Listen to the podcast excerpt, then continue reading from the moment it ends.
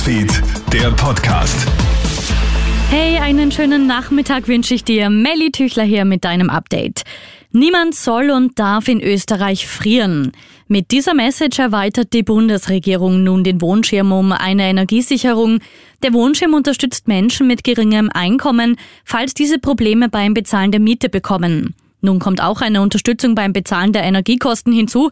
Sollte jemand mit den bisherigen Unterstützungsleistungen der Länder nicht auskommen, übernimmt der Wohnschirm Rückstände bei den Energiekosten. Sozialminister Johannes Rau. Wir stellen damit sicher, dass jeder Mensch in Österreich eine warme Wohnung hat und das ist die zentrale Botschaft. Es soll und muss und darf in Österreich niemand frieren. Fünf Tage nach Beginn der Räumung von Lützerath haben die zwei noch verbliebenen Klimaaktivisten den unterirdischen Tunnel unter der Siedlung freiwillig verlassen.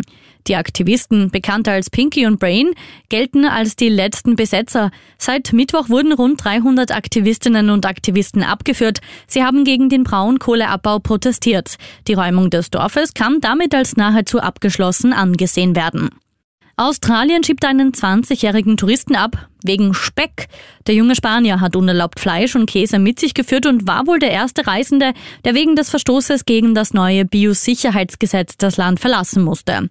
Das teilt das australische Landwirtschaftsministerium heute mit.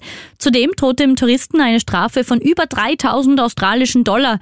Demnach haben Beamte in seinem Gepäck 275 Gramm nicht gewerblichen Schweinebauchspeck, 665 Gramm Schweinefleisch und 300 Gramm Ziegenkäse gefunden.